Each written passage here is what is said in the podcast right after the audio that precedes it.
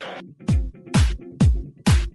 ¿Qué tal amigos? Sean bienvenidos al episodio número 23 de su podcast preferido, Crimen Digital, con los temas más importantes y sobresalientes sobre el cómputo forense, la seguridad en Internet. El día de hoy vamos a estar hablando sobre el Congreso de Seguridad en Cómputo, una participación que tuvo Andrés en la UNAM recientemente. También estaremos tocando el tema de los iPhones. Vamos a estar haciendo un análisis muy profundo sobre este dispositivo. No te vayas, estás en Crimen Digital. Todos los días, millones de seres humanos nos conectamos a un sistema de información. Vivimos una realidad virtual donde convivimos, crecemos y maduramos. Enviamos y recibimos datos a través de una red donde nadie se conoce. Solo vemos imágenes y reflejos, no juzgamos, solo intercambiamos. Es mejor estar informado. No hay pretextos. Crimen Digital, el podcast con todo lo relacionado al cómputo forense, seguridad en Internet y las últimas tendencias nacionales y mundiales del cibercrimen conducido por Andrés Velázquez y Mario Jubera.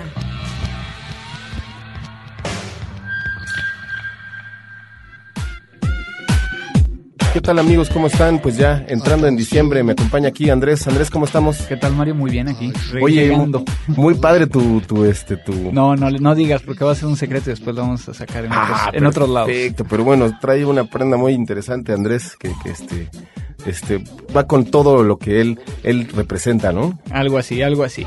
Oye Andrés, pues el día de hoy vamos a estar platicando muy, eh, bueno, vamos a estar platicando sobre lo que es este, este nuevo dispositivo, el iPhone, sobre todo. Muy, muy nuevo. Bueno, bueno, bueno, más bien como, ¿qué te diré? Como el dispositivo de moda.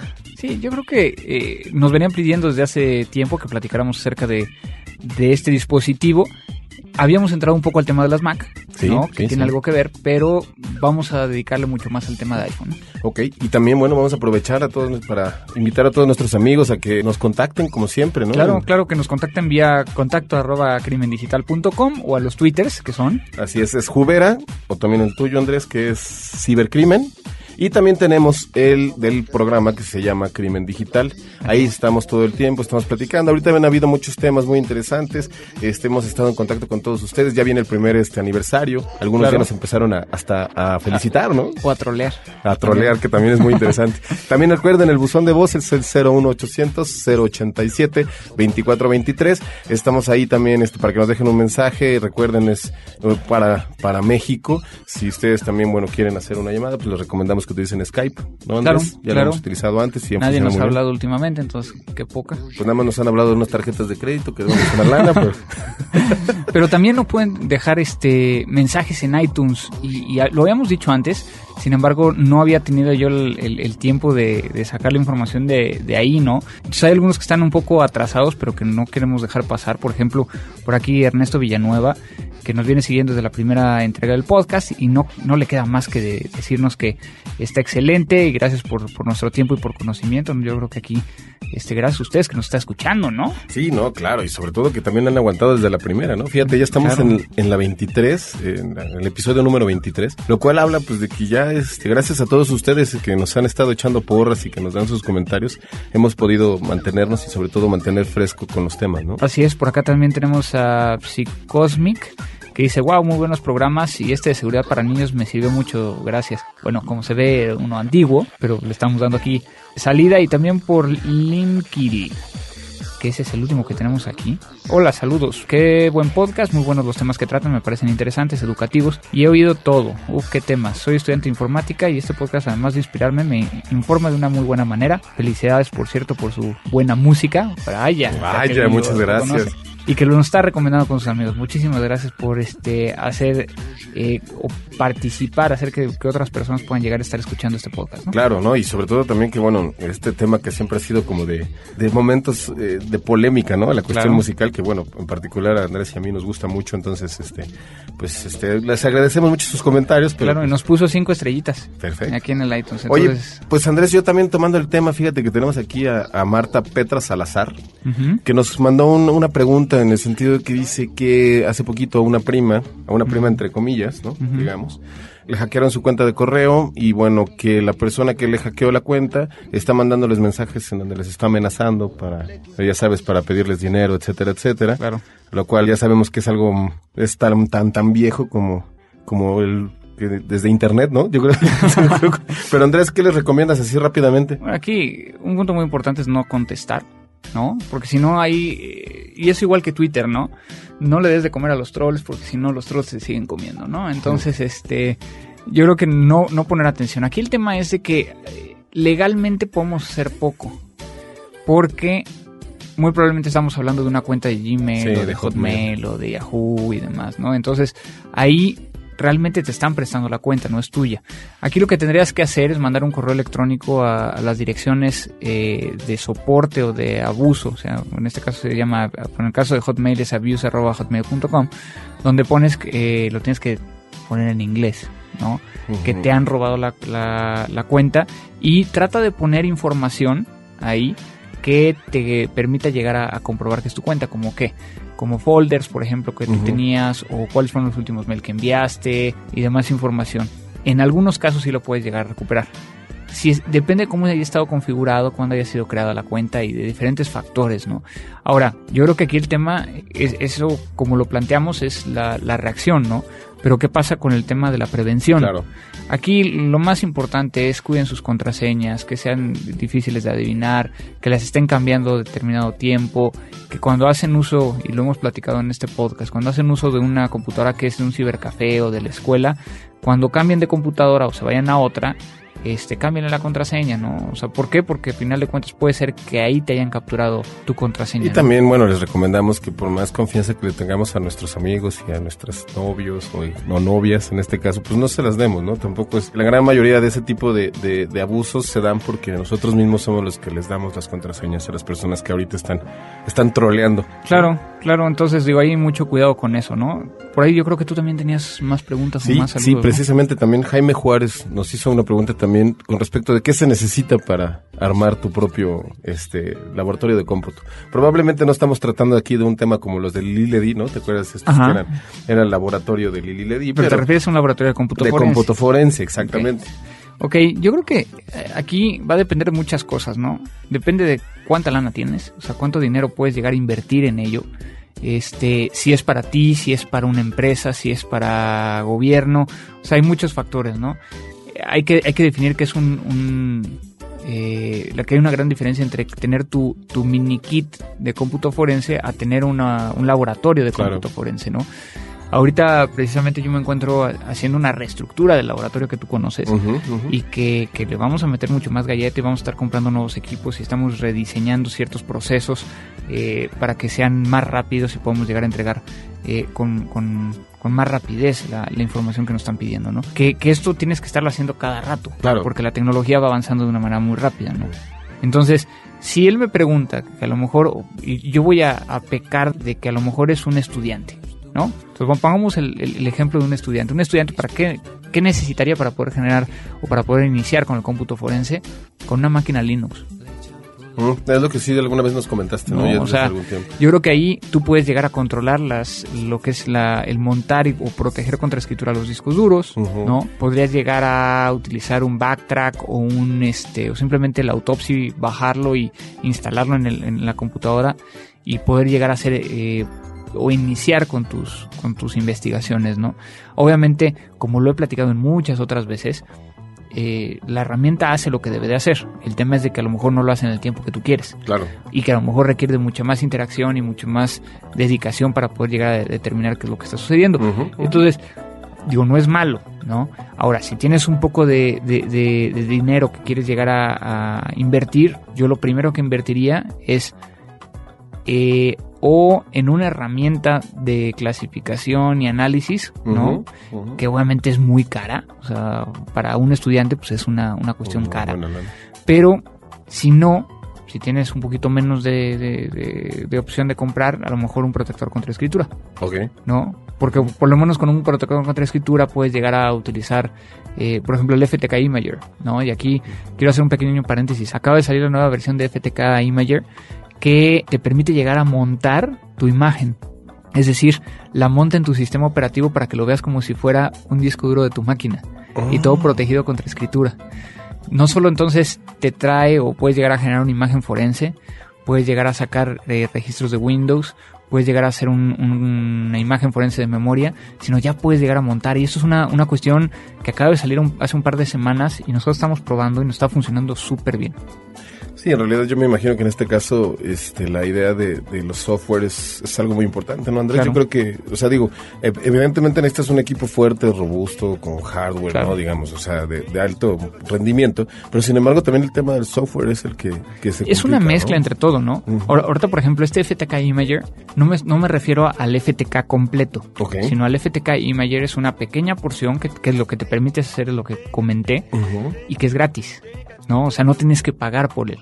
Pero tienes que comprar el, no. el, software, ¿no? No, no, no. O sea, automáticamente tú puedes entrar a la página de Access Data y descargarlo y con eso puedes generar tus imágenes desde Windows. Uh -huh. Con eso puedes llegar a generar eh, una imagen forense de la memoria en vivo. Puedes llegar a eh, extraer, por ejemplo, archivos de, de registro de manera automática y puedes llegar a montar una imagen forense para verla como si fuera un disco duro protegido contra escritura. Entonces con eso puedes llegar a empezar. Sí. ¿No? O sea, obviamente no tienes todas las herramientas, ¿no?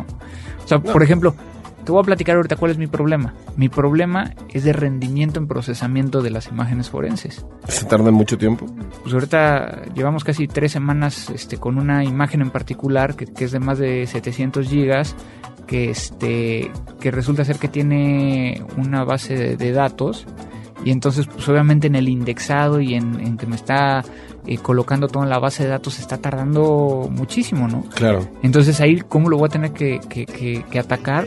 Esa parte la tengo que atacar por dos frentes, ¿no? Por un lado, por un frente eh, procedural, a lo mejor estuvo mal en que pusiéramos indexar todo. Claro. Y nada más indexar lo que necesitábamos. Y por el otro lado, eh, a maquinazos, ¿no? Este, pues sí necesitamos más máquinas. o nuevas máquinas, ¿no? Bueno, pues es, es en realidad... Este... Yo creo que a nadie que, que, le guste un poco la tecnología o que trabaja dentro de la tecnología está con su equipo ideal, ¿no? No, siempre que siempre hay algo nuevo, siempre sí. llegas al paraíso y dices, wow. Sí. Pero ¿no? pues bueno, ahí está entonces para... Y ahorita les voy a platicar un poquito de eso. Sí, sí. Eh, ahorita que platiquemos eh, nuestro siguiente tema que traemos ahí a Pues Jaime, ahí está entonces, pues ya te, ya te hizo la recomendación Andrés y pues bueno, sigamos entonces. Sí, sí, no, también por aquí tengo yo, eh, por ejemplo, a Felipe L. Valero, que ya habíamos platicado, ya habíamos saludado eh, que en el podcast pasado, eh, Fernando Serapio, que ya se nos extrañaba, ¿no? Ah, que, digo, la verdad, estoy un poco consternado porque no ha habido tantos comentarios del podcast anterior. Así es. ¿No? No sí. sé si fue porque no sé. Yo creo que también estamos ya en un, en un, momento en donde ya empieza a bajar un poco el ritmo, ¿no? De, de, Pero es cuando más deberían estar escuchando los podcasts, pues, ¿no? Pues sí, desafortunadamente yo creo que los invitamos, ¿no? Que lo, que claro, lo escuchen. O sea, que yo lo creo que a su, a, su, a su iPod o que el, lo pongan en su computadora o en su BlackBerry o en su lo que quieran, pero que lo escuchen, ¿no? En serio, es que el tema fue increíble, la entrevista con, con, con Alexander Díaz, ¿no? De, de el, el, juez de Colombia. Pero bueno. Pero bueno. Esos son así, eh, bueno, uh, vamos a mandar nada más un par más de XP2, un colombiano que nos sigue, que está, es, bueno, que se lo ha pasado escuchando aquí el, el, el podcast. Pero y que bueno. está chimba, que está chimba el podcast. Ya no sé cómo. Yo ahorita... Eh, cabe mencionar que yo llevo despierto desde las 5 de la mañana, son cerca ya de las 5 de la tarde, porque vengo llegando de, de un vuelo de Santiago, entonces este, todavía vengo así como que eh, entre entrando a la Ciudad de México y que no me adecuo, ¿no? Sí, sí. Pero bueno, ¿de qué vamos a platicar? Pues bueno, vamos entonces a, a pasar al tema principal, Andrés creo que íbamos a platicar nada más de, del, del, Congreso. De ah, del Congreso, UNAM, claro. ¿no? Del Congreso, precisamente, qué bueno que, que, me recuerdas y que yo soy el que no estoy dormido, ¿verdad? Así Pero es. bueno, en realidad, este, como saben todos ustedes, amigos, es la última, la, la última emisión que tuvimos de, de, Crimen Digital. Andrés nos platicó que estaba participando con una presentación y una ponencia dentro del Congreso de Seguridad en Cómputo, que lo organiza la UNAM. Yo creo que es, es, es uno de los eventos más importantes que hay a nivel nacional, ¿no? De, sí, de sí. tendencias. Hubo gente de, de, toda la República, incluso de otros países, y estuvo muy interesante porque, digo, además de las ponencias y todo, pues ya ahorita ya puedo hablar de ello, claro. este, de una alianza que hicimos eh, mática con Dell. Este, ya ven que no, no trato de no hacer comerciales aquí, pero bueno, ahora lo voy a poner desde otra perspectiva. La empresa Mática hizo una alianza con la empresa Dell, con un equipo que te lo juro que ahorita que platicábamos de, de cómo armar un, un, laboratorio de cómputo forense, fueron yo creo que las mejores cuatro, cu los mejores cuatro o cinco días jugando con un super servidor que ya sabes, ¿no? Un servidor que nos permite llegar precisamente con esto que te platicaba, de que a lo mejor nos tardábamos mucho, una imagen forense de, de 200 gigas, eh, procesado, indexado, eh, saca, bueno, hasheado, o sea, con SHA, SHA eh, 1, SHA-256, M5, todos los archivos contenidos en ellos, se tardan menos de 3 horas. Pero estamos hablando de que está de una manera distribuida, de tal manera que, que corre FTK y corre Encase. Y trae dos procesadores, bueno, son cinco equipos, vamos a ponerlo de esta manera. Son cinco equipos PowerEdge, los cuales traen dos procesadores. Los que nosotros utilizamos fue como que los más chiquitos en cuanto a poder, que trae, son Xeones de Intel Xeones. con eh, quad core, ¿no? Y 12 GB en RAM cada uno. Y de ahí nosotros empezamos a cascadear el procesamiento con el mismo FTK, de tal manera que nosotros eh, podemos llegar a procesar una imagen de casi 20, 30 GB en menos de 10 minutos. Entonces, y luego todo, todo va a un Equalogic, que es una unidad de almacenamiento, que es controlada vía iSCSI. Y vía iSCSI eh, tenemos incluso hasta... Bueno, los discos pueden llegar a ser hasta de 15.000 revoluciones, ¿no? Entonces, el, el- el- el tema es de que yo veía, o sea, veía, me estresaba nada más de ver así de, oye, ¿y dónde quedó mi información? Ya está ya, ya, Ya está, está hecha, lista. ya está, acá, eh, eh, eh. Entonces, un ambiente muy, muy, muy interesante. Y digo, esta es la, la versión chiquita de ese servidor. Este, entonces, bueno, eso fue lo que, lo que estuvimos ahí jugando y estuvimos presentando también ahí en, en la UNAM, ¿no? Entonces, estuvo bastante interesante, porque quiero dar un agradecimiento principalmente a, a Rubén Aquino del UNAM, este, que, que también lo tengo ahí en la lista de pendientes de poder llegar a platicar con sí, él, sí, sí. por haberme invitado y, y bueno, también por el hecho de que hicimos esta, este lanzamiento ahí. No, estuvo increíble, la verdad es que suena muy bien y sobre todo que tener la oportunidad de tener acceso a ese tipo de equipos, ¿no? No manches, yo ya quiero tener uno abajo de mi cama. No, pues imagínate. Si de por sí que, que trabajas 18 horas al día, ahora no te vamos a sacar nunca. Pero pues bueno, vamos a lo que sigue, ¿no? Vámonos. Vámonos. Lo nuevo. Bueno, Andrés, ya entrando ahora sí en materia después de todo lo que hemos estado platicando, eh, durante un par de podcasts nos han estado escribiendo mucho sobre esta cuestión de cómputo forense en Mac y todo esto. Entonces, pues bueno, tomamos la iniciativa de hacerlo ahora de los iPhones y sobre todo también platicar un poquito más este cómo funcionaría todo esto que, que nosotros platicamos de, de cómputo forense y todo esto, cómo funcionaría en un, en un dispositivo como este. Bueno, tomando, tomando en cuenta esta, eh, esta solicitud de la gente que quiere llegar a saber, oye, ¿qué pasa con los iPhones? Eh, fue que puse el nombre a este podcast, que se llama iPhone Forensics, analizar como teléfono o como computadora. Sí. Entonces yo creo que hay que empezar con eso, ¿no? Ujú. ¿Qué opinas? ¿Es un teléfono o es una computadora? Pues lo que pasa es que yo creo que ya es difícil, ¿no? La convergencia te ha permitido que los dispositivos cada vez sean, este, pues digo, más, más como portales, portables. Entonces yo creo que de alguna manera el iPhone representa como la punta de lanza en lo que sería una computadora portátil, ¿no? Pues sí. O De hecho, de hecho eso es un tema que, que lo hemos platicado en otros, en otros podcasts. Eh, les platicaba que, que la policía argentina tiene dos unidades, una, una de teléfonos celulares y otra de computadoras. Y cuando llegaba un iPhone, pues no sabían ¿A cuál iba? a cuál iba, ¿no? Eh, tenemos un equipo que, que tiene eh, diferentes capacidades, ¿no? O sea, que, que más o menos, digo, un iPhone, ¿cuánto puede llegar a tener de memoria? Creo que tiene hasta, ¿qué? ¿16 gigas? Creo que ya tiene 32. ¿no? 32, creo que el, sí, ya, ya lo Sí. tiene. Nos dice aquí nuestra queridísima productora Paus, Paulina, que es totalmente usuaria de iPhone, Sí. que está hecho, aquí, está aquí al pendiente, al que ya pueden ser de y- 32 gigas. que puede ser de 32. Entonces, tienes de, de 8, de 16 y de 32, ¿no? Entonces tienes, eh, en el caso de- del iPhone 3G, luego tienes el 3GS, luego tienes el 4, ¿no? Este, que el 4 es el que ya te permite hasta, lo- hasta los 32. Y el 4 te regresas al 3, por lo general. Todo el mundo nos ha dicho eso. Eso, eso- eso ya no voy a meter a tanto detalle. Pero, pero bueno, por ejemplo, el iPhone 4 que tiene, tiene eh, cámara de video, o bueno, cámara, vamos a dejarlo en cámara, tiene un micrófono, tiene una pantalla. Entonces con eso interactúa, ¿no? Y también es. por el cable. Eh, está conectado a una red De telefonía, por lo tanto hay entrada y salida de datos. ¿Y qué puedes llegar a hacer dentro de, de- de tu teléfono eh, o tu, de tu iPhone, no?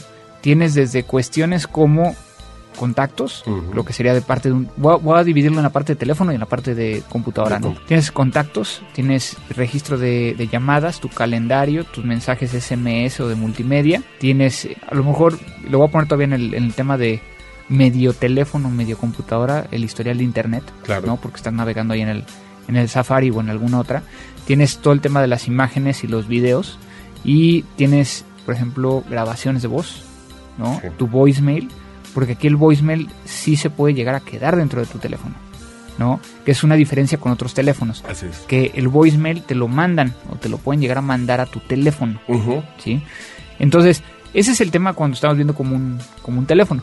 Cuando estamos viendo como una computadora, pues tenemos las aplicaciones, La aplicación, No. totalmente. que aquí hay, hay que poner un punto muy importante, que si no escucharon el, creo que ese fue el segundo o el primer podcast de, ¿te acuerdas de, de el ejercicio que hizo Estados Unidos para, eh, con respecto a la ciberguerra? Sí, claro que, que sí, Todo inició por una aplicación de iPhone. de iPhone. ¿no? Entonces aquí el punto es, ¿sabe usted que está bajando de aplicaciones de su iPhone? Yo, yo me he dado cuenta mucho de eso, Andrés. Fíjate que, que tomando un poquito así como las cartas en el asunto, me he dado cuenta que la mayoría de los usuarios de, de iPhone son este descargan la gran mayoría de las aplicaciones y muchas veces verificar que los contenidos o, o que los fabricantes sean este, totalmente eh, aprobados o fidedignos, ¿no? Incluso ya he visto que algunos eh, han bajado información que empiezan los dispositivos a tener problemas, se les reinician solos, y en algún momento no sabemos si eso interpretarlo como tal vez como un problema de, de algún virus o de algún ataque o simplemente como que el teléfono mismo tiene los errores comunes de bajarle tantas aplicaciones, ¿no? Y es que, es que no puedes como usuario determinar qué está pasando, ¿no? Entonces, eh, el tema del- del- de la seguridad en un iPhone es como la seguridad de cualquier otro teléfono. Entre más cosas bajes, pues más, bueno, lo voy a poner incluso hasta más, como una computadora. ¿Cuántos de ustedes tienen antivirus para su iPhone?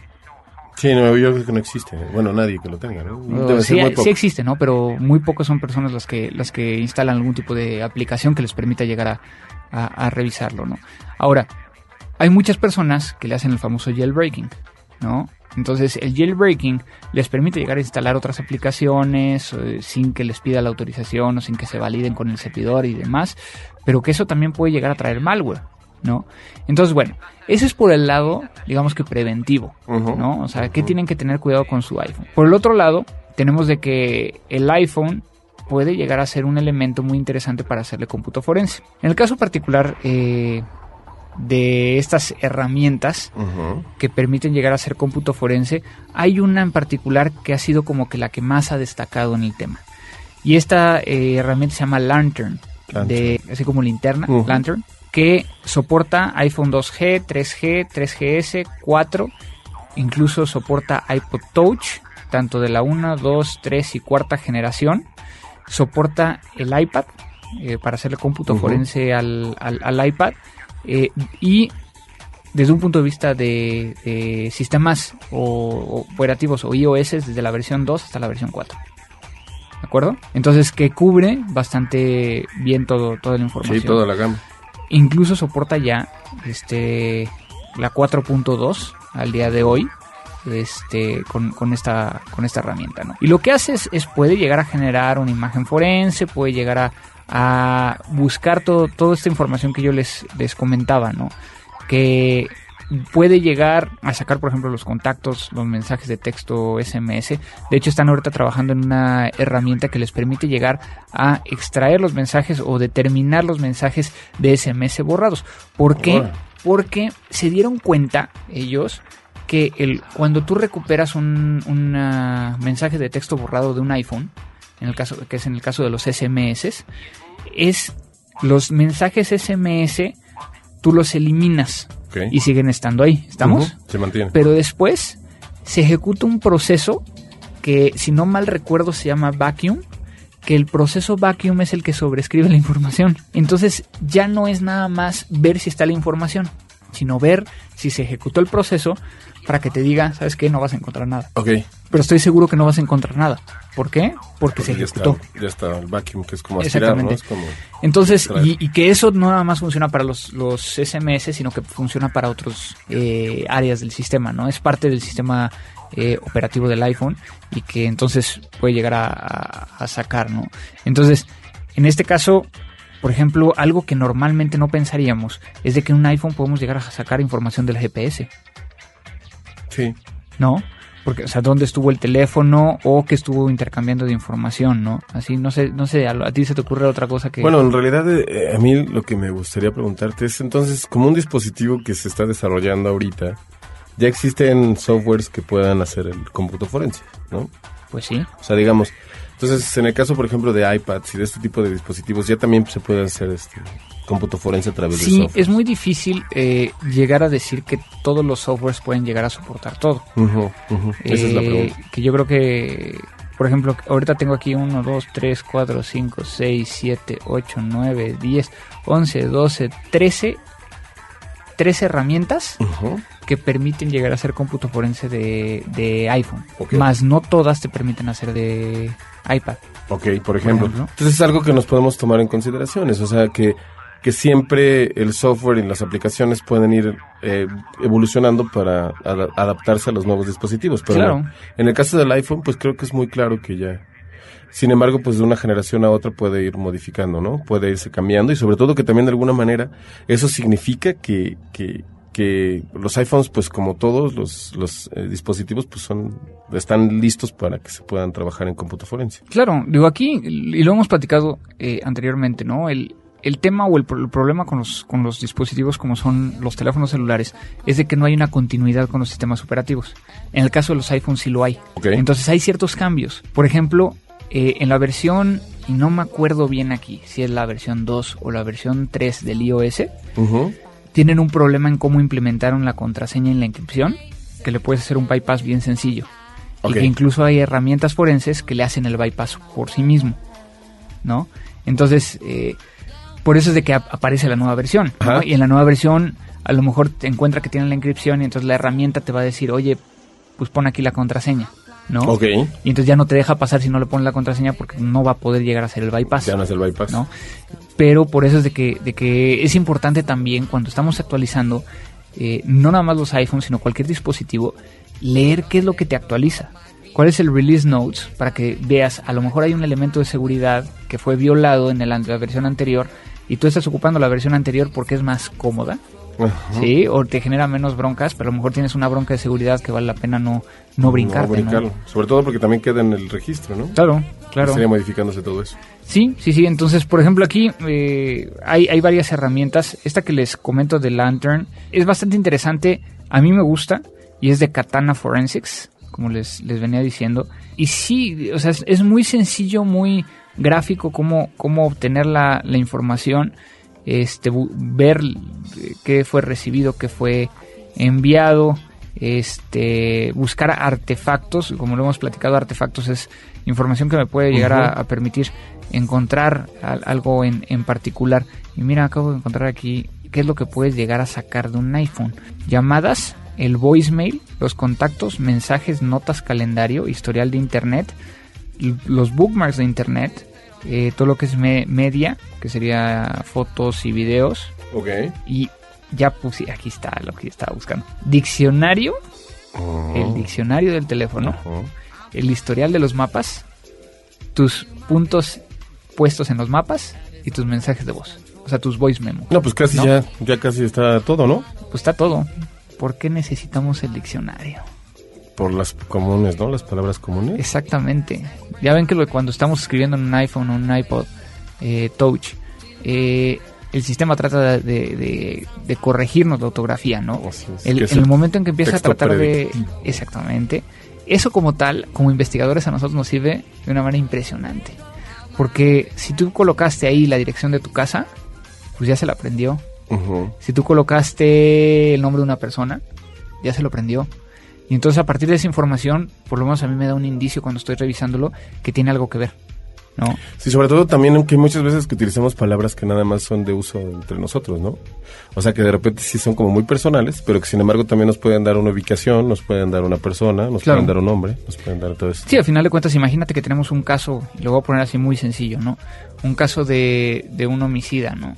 Y este homicida haya estado, eh, no sé, eh, amenazando a la víctima desde antes. Y a la víctima le decía de cierta manera, pues vas a encontrar ahí en el diccionario como le Exactamente, decía. Y a lo mejor encuentras la, la dirección, a lo mejor encuentras cierta información que nos permite llegar a determinar que efectivamente es eh, o fue eh, quien estaba involucrado, ¿no? ¿Cómo Qué ves? interesante. No, no, no, estoy, estoy. Fíjate que ahorita acabo de encontrar una información, nada más para, igual y para dejarlo en este, ahorita en el- para todos nuestros amigos. En el último, último trimestre de, de julio a septiembre del 2010, se han vendido 304.5 millones de teléfonos celulares en el mundo. Ajá. Es decir, mil millones al año. Ok. Entonces, si nos, o sea, digo, o sea, esto es una información que nos hizo el favor este de, de mandarnos a Session, pero bueno, si nos ponemos a pensar entonces, eh, la tendencia es que en algún momento desaparecerán las computadoras y nos moveremos a, a los teléfonos celulares. Yo no creo. Yo no creo, pero sí va a haber, o sea, a final de cuentas los, los teléfonos celulares van a ser más como computadoras. O sea, vamos a ver más smartphones, yo creo que es el tema, ¿no? Y, y bueno, recordemos entonces que, que no existe dispositivo más personal que un teléfono celular. Simplemente el preguntarles, ¿qué pasaría si yo les quito ahorita su celular? Sí, ¿Qué claro. podría saber de ustedes? ¿Qué podría saber de ti? Recomendaciones.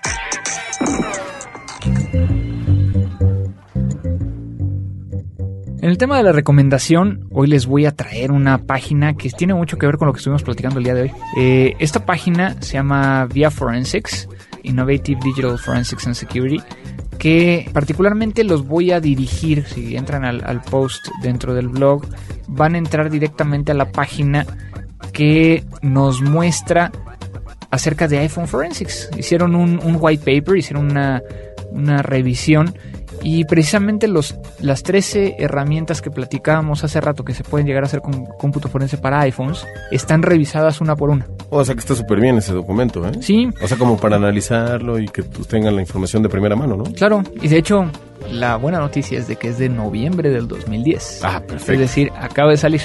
Entonces analizan, por ejemplo, Celebrite, el producto UFED, eh, de FTS el iExam, después eh, el Oxygen Forensic Suite 2010 Pro, el Microsystemation XRY, eh, el Lantern que platicábamos, el MacLock Peak, el Blackback Technology Mobilize, el DRC Technique, Paraben, eh, Mobile Sync, Celdec, Encase y iPhone Analyzer. Entonces esas tres herramientas viene cada una eh, si uno selecciona eh, dentro de del nombre de la herramienta, principalmente son seis tópicos, ¿no?